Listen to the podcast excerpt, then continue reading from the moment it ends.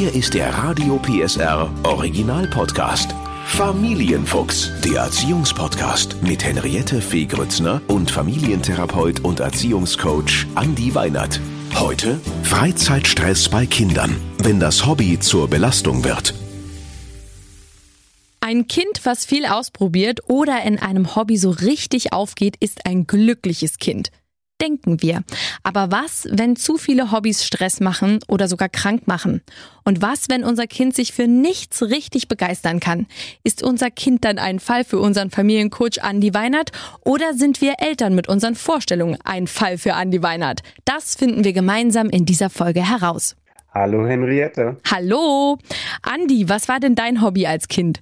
Warst du so ähm, Montag Flöte, Dienstag Judo, Mittwoch Schach oder wie war das? Oder hast du gar nichts gemacht? Nee, ich habe schon was gemacht. Also war tatsächlich, gab so drei Episoden, würde ich so sagen. Also so mein allererstes Hobby war tatsächlich, als ich noch relativ klein war, Jazz Dance. Ja, weil Echt? ich auch so ein kleiner Filou war, ja. Und, Du hast Jazzdance äh, mein- gemacht?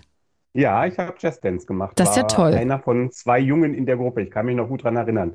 So, dann kam Basketball mit dazu. Das ist ein ähm, Hobby, das Thaddeus auch phasenweise mit übernommen hat.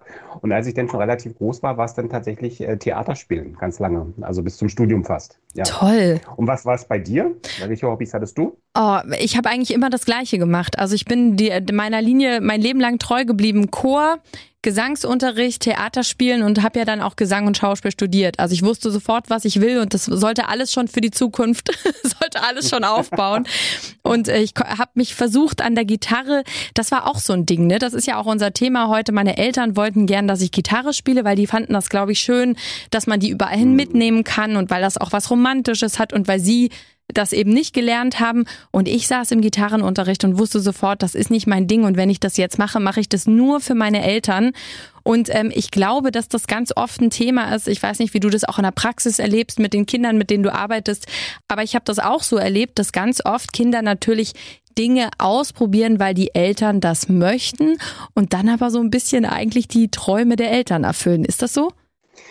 Das ist natürlich so ein schwieriges Thema, weil da tatsächlich auch Erziehungsansichten so ein Stück weit aneinander prallen. Also wenn du dich mal an unsere Folge erinnerst, als wir uns ja auch so ein Stück weit mit den Ideen von Prominenten beschäftigt haben, wie, die, wie die ihre Kinder so erziehen, Mhm. haben wir ja die Obamas auch äh, besprochen, die ja auch gesagt haben, sie wollen ganz bewusst für ihre Kinder auch eine Aktivität anbieten, die ihnen vielleicht nicht unbedingt Spaß macht, um ihnen damit auch zu vermitteln, dass es eben bestimmte Dinge im Leben gibt, die muss man einfach tun äh, auch wenn sie einem nicht so viel Freude bereiten und damit natürlich auch vielleicht so ein Stück weit ein, Durchhaltevermögen auch entsteht oder auch so die Einsicht darin entsteht, okay, es gibt einfach Dinge, die, die muss ich tun.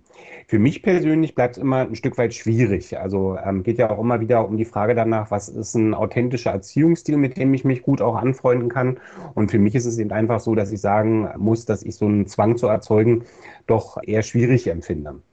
Was ich, glaube ich, wichtig finde, ist einfach tatsächlich auch bestimmte Dinge auch anzubieten. Mhm. Das heißt also, wenn ich vielleicht auch die Idee habe, so wie deine Eltern, Mensch, Gitarre, das könnte vielleicht was für mein Kind sein, dass man da letztlich durchaus ja auch das Angebot auch streuen kann und dann einfach mit dem Kind auch schaut, ähm, wie fühlt es sich denn mit diesem Angebot? Ne? Und dann letztlich auch Rückmeldung ab einem bestimmten Punkt, da sprechen wir bestimmt noch ein bisschen später drüber, ab einem bestimmten Punkt auch ernst nehmen und sagen, okay, dann wechseln wir vielleicht ein Hobby auch wieder.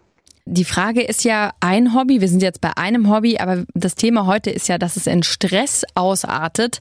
Wir wollen unseren Kindern natürlich was bieten und die Kinder sollen sich ausprobieren.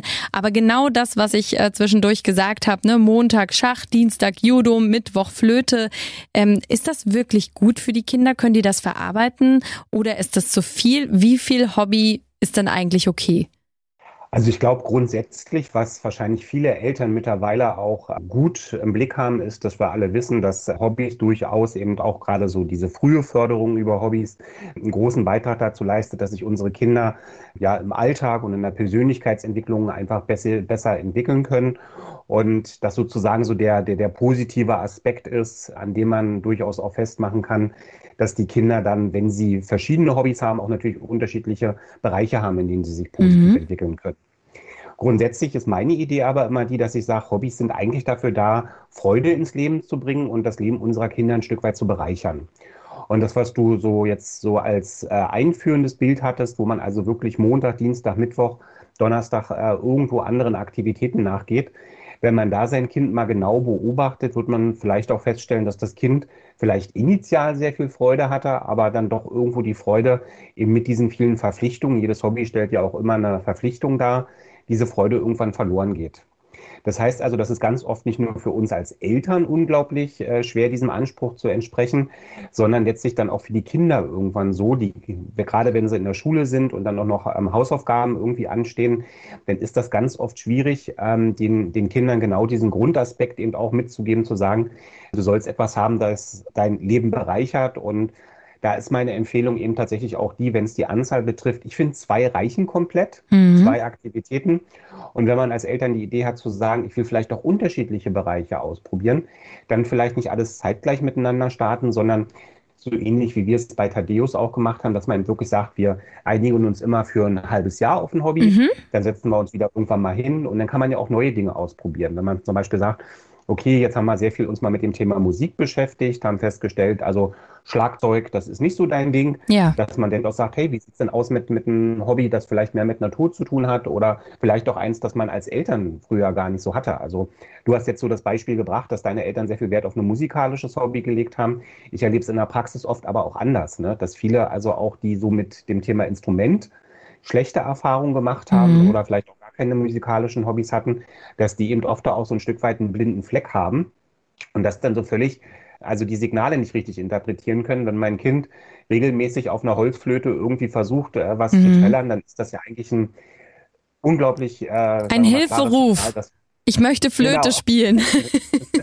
Ein unglaublich klares Signal, so würde ich es nennen. Ein unglaublich klares Signal, dass das Kind vielleicht mal in der Richtung gefördert werden sollte. Absolut. Du hast jetzt gesagt, zwei Hobbys reichen eigentlich, vielleicht auch nicht unbedingt zeitgleich. Äh, trotzdem, in meinem Umfeld kenne ich viele Kinder, die äh, jeden Tag was anderes machen. Und die Frage ist tatsächlich, Burnout bei Kindern, ist das ein Thema? Also Burnout bei Kindern ist jetzt so klassisch keine anerkannte Diagnose, aber ich weiß ja, worauf du hinaus willst, ne? dass wir ja mhm. oft auch in der Situation sind, dass wir auf der einen Seite natürlich auch wissen, dass Motivation äh, bei unseren Kindern Schwankungen unterliegt, dass ähm, zum Anfang, wenn es ein neues Hobby irgendwie zu entdecken gilt, dass da ganz viel Freude und Begeisterung bei den Kindern auch äh, zurückgegeben wird und dann gibt es irgendwann so einen Hänger. Ne? Also gerade so, wenn wir bei den musikalischen Hobbys sind, wenn dann eben unter Umständen das Klavier oder das Instrument nicht mehr ganz so spannend mhm. ist, dann geht das ja ganz häufig auch in so eine kleine Kuhle rein, dass man so ein bisschen überlegt, okay, was mache ich denn jetzt eigentlich? Ja.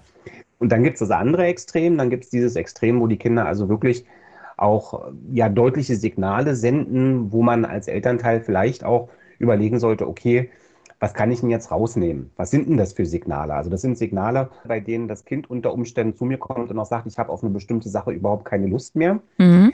Dann oft eben auch das Thema Schlafen. Ne? Also wenn Kinder Schlafstörungen entwickeln, wenn die nachts mit Albträumen ähm, aufwachen, wenn die insgesamt nachts aufwachen und weinen, dann ist das ein Signal, wo man sagt, okay, das Kind ist einfach zu gestresst Mhm. Oder wenn ich auch merke, dass das Kind anfängt, gerade bei den kleineren, im Spiel irgendwo aggressive Szenen nachzuspielen, dass mhm. die Tierchen anfangen, sich gegenseitig zu beißen oder mit den Köpfen aneinander stoßen. Mhm.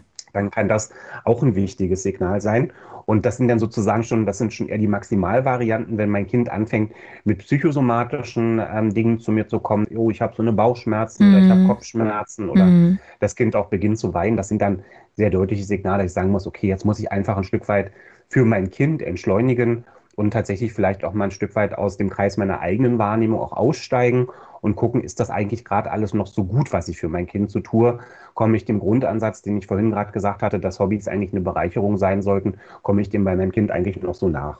Ich finde ja auch immer gut äh, zu sagen, äh, man kann auch eine Pause machen und mal schauen, wie sich das entwickelt. Ne? Dass man eben auch mal sagt, sowas kann man ja auch mit Musiklehrern oder Sportlehrern besprechen, dass man mal sagt, man macht mal eine Pause von zwei, drei Wochen und guckt mal, fehlt es oder, oder ist das Kind eigentlich total erleichtert, dass diese, dieser Klotz wegfällt oder sagt es eben, oh, mir fehlt es so zum Training zu gehen. Ne? Also so haben wir das auch mal gemacht, um zu gucken, ähm, weil es ist nicht einfach, vielleicht hast du da auch noch mal einen Tipp zu gucken, ist es jetzt ein Loch? Äh, das gibt's ja durchaus auch, deswegen muss man ja nicht immer gleich das Hobby wechseln. Ne? Ist da jetzt gerade einfach mal so eine schwierige Phase, wo man durch muss und als Eltern durchaus motivieren darf, da durchzuhalten? Oder ist es tatsächlich ähm, vorbei und eigentlich nicht das Richtige für mein Kind? Also mein Tipp ist, da tatsächlich mit dem Kind das Gespräch zu suchen und Gründe dazu zu äh, erfragen. Mhm. Also was ist der Grund dafür, dass dir das gerade aktuell keinen Spaß macht?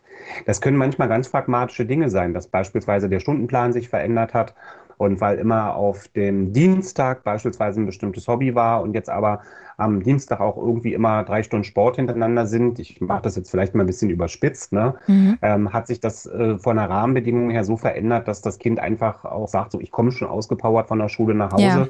und ich will jetzt nicht unbedingt nochmal zum Judo gehen. Wenn solche Dinge veränderbar sind, manchmal geht das ja, dass man dann vielleicht, wenn man jetzt mal bei dem Beispiel Judo-Verein bleibt, dass man vielleicht auf einen anderen Kurstag gehen kann, mhm. dass man sagt, okay, wir switchen das, kann man ja gucken, was sich damit dann verändert. Sind das unveränderbare Sachen, dass ich also merke, okay, ich, ich habe da wenig Möglichkeiten für mein Kind irgendwo eine Veränderung zu erzeugen, dann ist es, glaube ich, auch ganz wichtig, dass man sich gemeinsam auf einen Zeitraum von zwei bis drei Wochen einigt, wo man sagt, okay, wir probieren das jetzt nochmal, wir gucken mal, ob sich das vielleicht in den kommenden Wochen noch mal ein bisschen besser anfühlt. Und wenn das Kind nach drei Wochen immer noch sagt, nee, das macht mir wirklich einfach keinen Spaß mehr, dann wirklich ein Ausstiegsdatum machen. Also da meine ich auch nicht sofort mit abbrechen, sondern es gibt ja einfach auch so ja, Hobbys, wo man auch sagen muss, okay, da müssen wir als Eltern auch einen Vertrag unterschreiben und aus dem muss man dann auch vielleicht erstmal auch ein Stück weit rauskommen, dass man das auch mit dem Kind bespricht und dann einfach eben doch sagt, okay, ich kann den Vertrag jetzt zum Ende des nächsten Monats kündigen. Bis dahin wollen wir es einfach noch ein Stück weit probieren, oder? Ja, absolut. Und ich ähm, finde das, was du vorhin auch gesagt hast, nochmal ganz wichtig.